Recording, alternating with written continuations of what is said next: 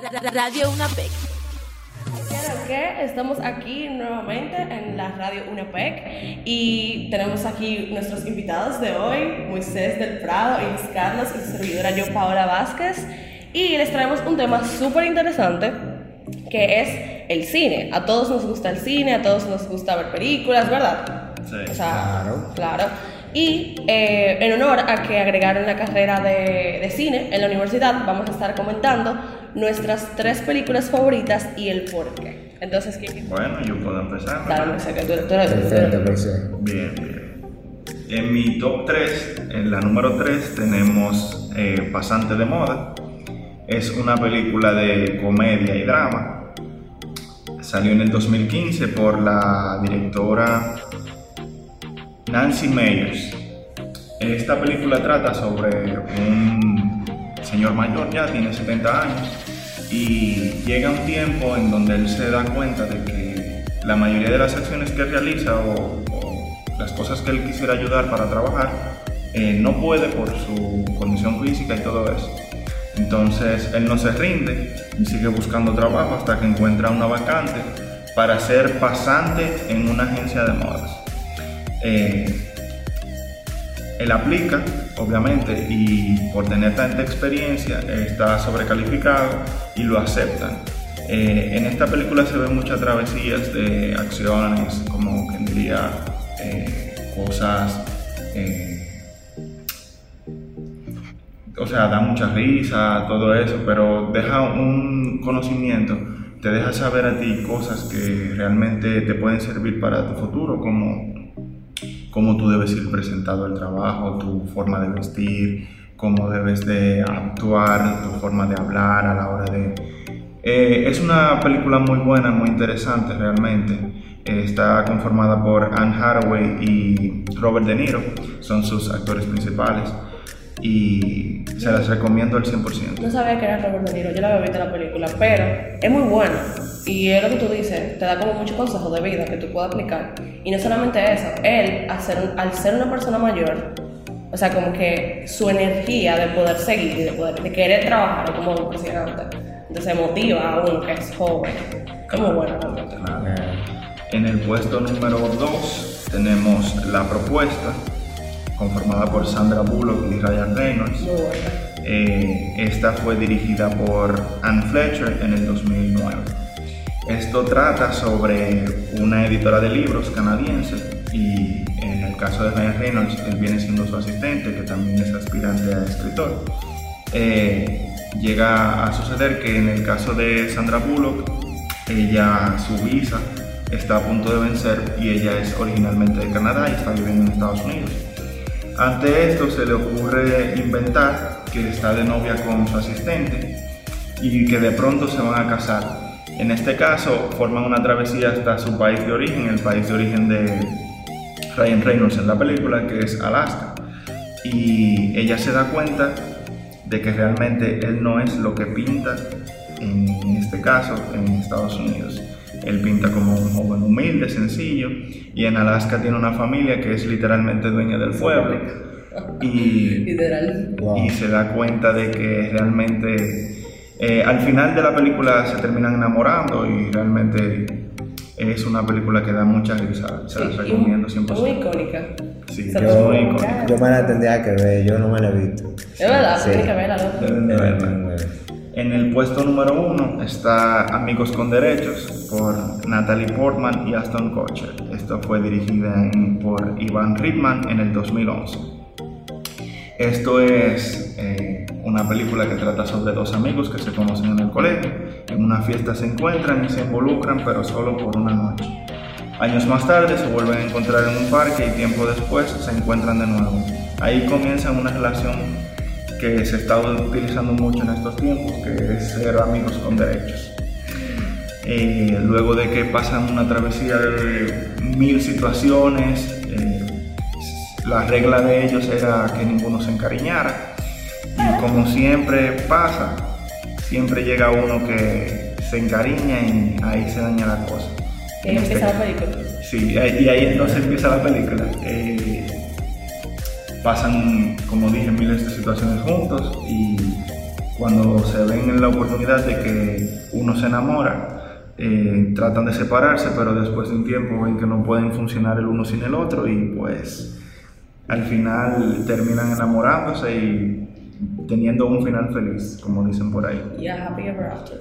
Qué romántico, Moisés. Me encantó tu top. Tú sabes que lo bueno de las, de, como de las comedias románticas es que tú las ves y las vuelves a ver y tú no te cansas. No. Porque tú, tú descubres como que algo nuevo. Y, pero, Y como en el caso de, de las comedias románticas, yo soy una persona que realmente yo detesto los finales tristes. O sea, ¿Verdad? si en una película de romance solamente, sin comedia, eh, la película puede acabar y puede ser que no terminen juntos. como la la Land.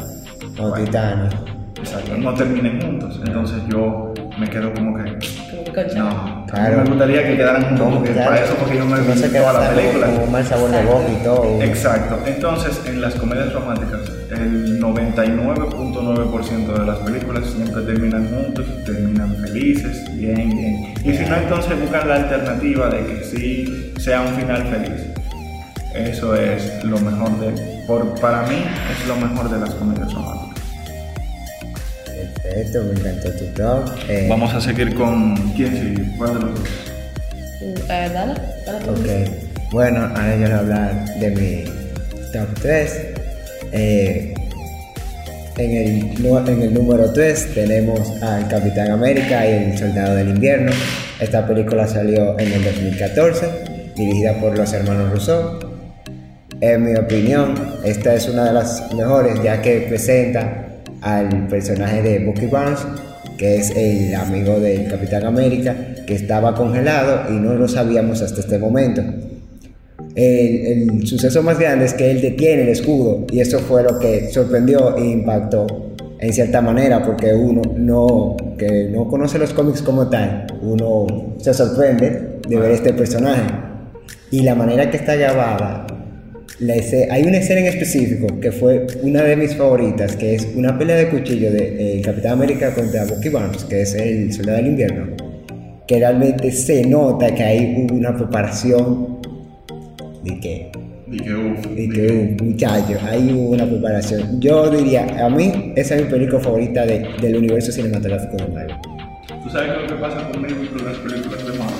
Mira, que yo, yo te he visto varias, visto Endgame, visto Infinity War, visto, pero yo di que decirte, la he visto cronológicamente o de que me he parado a, a verla una por una, yo te voy a hablar mentira. ¿Por qué? Porque son tantas Sí. que yo digo de que empezar porque yo quisiera, si la veo, entender todo lo que veo. Claro. Entonces, tendría que empezar desde desde, desde el 2008 con Iron Man. Oye, desde el 2008.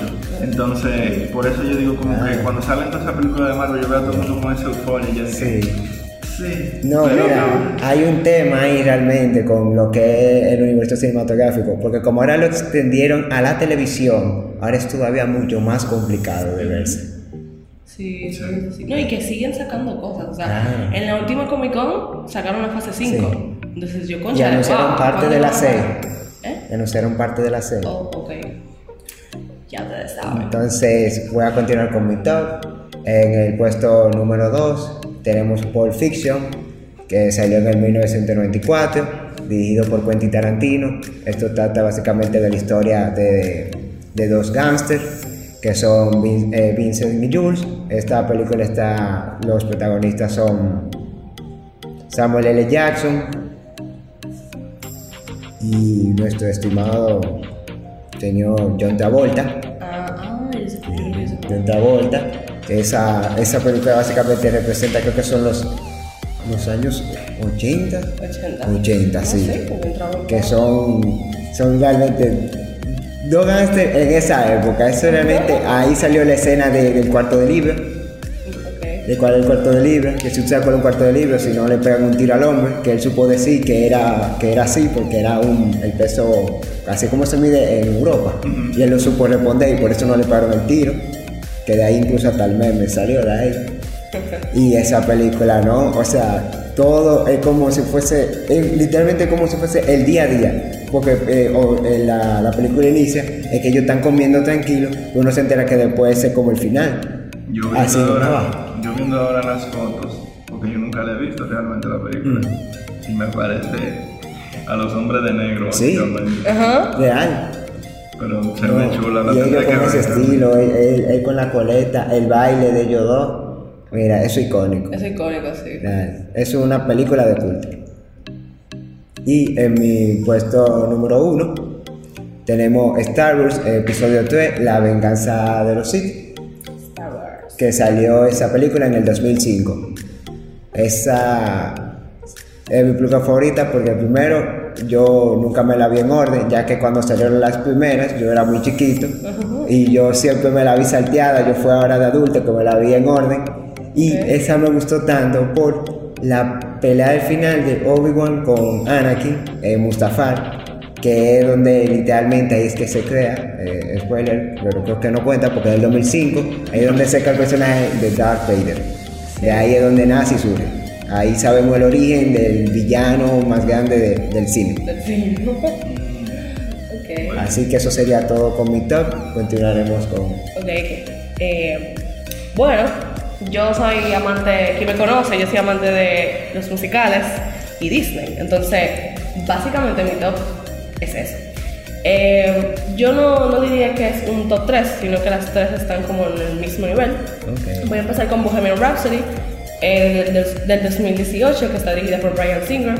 Y eh, es una película eh, como biográfica sobre Freddie la banda. Queen. ¿Usted la han visto? Claro. No, bueno, te lo recomiendo. Pila de buena. Entonces, básicamente cuenta la historia de cómo Freddie Mercury llega a, a ser parte de Queen, cómo se forma y, y el legado que deja. O sea, cómo, cómo su música puede. Ellos prácticamente transmiten una bueno, transmitían una energía en el escenario. Entonces, eso es como súper increíble de verlo en pantalla. Ya que uno, obviamente, eh, No estuvo. eh, Gen Z al fin no estuvo y tampoco va a poder estar, entonces como que no. Ganador del Oscar, él. ¿Eh? Sí. Oh, pero yo creo que esa es la película de donde sale este muchacho. Eh, Uh. ¿Cuál muchacho? ¿Tú no viste? Malek. Claro, él Él Sí, es que el que interpreta. Ah, Ah, sí. Ah, sí, yo he visto, he visto clips de TikTok y realmente se ve que es una película. Bueno, está en Netflix, para que sepan, la verdad. Eh, bueno, tenemos mi siguiente película es West Side Story, la de 1900 1961 y la del 2021. O sea, hicieron como un remake. Remake. Ajá, un remake. Y aquí realmente lo importante es quién compuso la música, que es Leonard Bernstein. Eh, yo tengo un problema con esta película, porque la primera vez que yo la vi, que fue la del 61, obviamente otra mentalidad, otro tiempo, a mí la película no me gustó, a mí me chocó por el hecho de que hay mucho racismo con los latinos, mucha, muchos conflictos, pero ex- yo creo que es eso lo que me gusta de la película, de que no tiene un final feliz y es como chocante, como que, wow, o sea, es un desastre esa película. Es real, es una película real. Exacto, es muy, muy realista. Muy realista. Y, y nada, no quise hacer, hacer spoilers, pero eh, fun fact, la, o sea, en, este, en, esos, en, esos, en esos últimos Oscars, la, la protagonista que se llama eh, Ariana DeBose ganó el, el, digo, el Oscar a actriz de reparto con el mismo papel que, ¿cómo se llama? Rita, ¿cómo? Me trabé ya. Vista de oro. No, Rita. Rita cosa, espérate. Si tú quieres, páralo. Y yo voy a repetir como me fui sádicamente. Páralo. Ok, mi siguiente película es West Side Story, eh, la del 1961 y la del 2001. Y aquí realmente lo importante, como es un musical, lo importante es saber quién compuso la música, eh, que se llama Leonard Bernstein. Eh, entonces, esa película, realmente yo tengo un conflicto con esa película porque no tiene un final feliz y, y yo creo que eso es como lo interesante de, por, o sea, al ver la película, el por qué no se produce ese final feliz. O sea, hay mucho racismo con los latinos, mucha, mucha discriminación y te lo ponen todo como un musical. O sea, por ejemplo, tú ves que la película empieza con, una, con un número de baile entre lo latino y lo americano. Y es como, oh, tan, no sé, tan interesante verlo. Que da pique, molesta, pero, sea, molesta, pero es, es- es demasiado bello ver cómo, cómo se complementa. Y, eh, fun fact, eh, Rita Moreno y Ariana DeBose ganaron un Oscar en la misma categoría que fue actriz de, de reparto por interpretar el mismo personaje, que es, que es el personaje de Anita. Entonces, si alguno de ustedes sabía eso, ¿no? No, no, no. realmente no. Bueno, pues ya lo saben.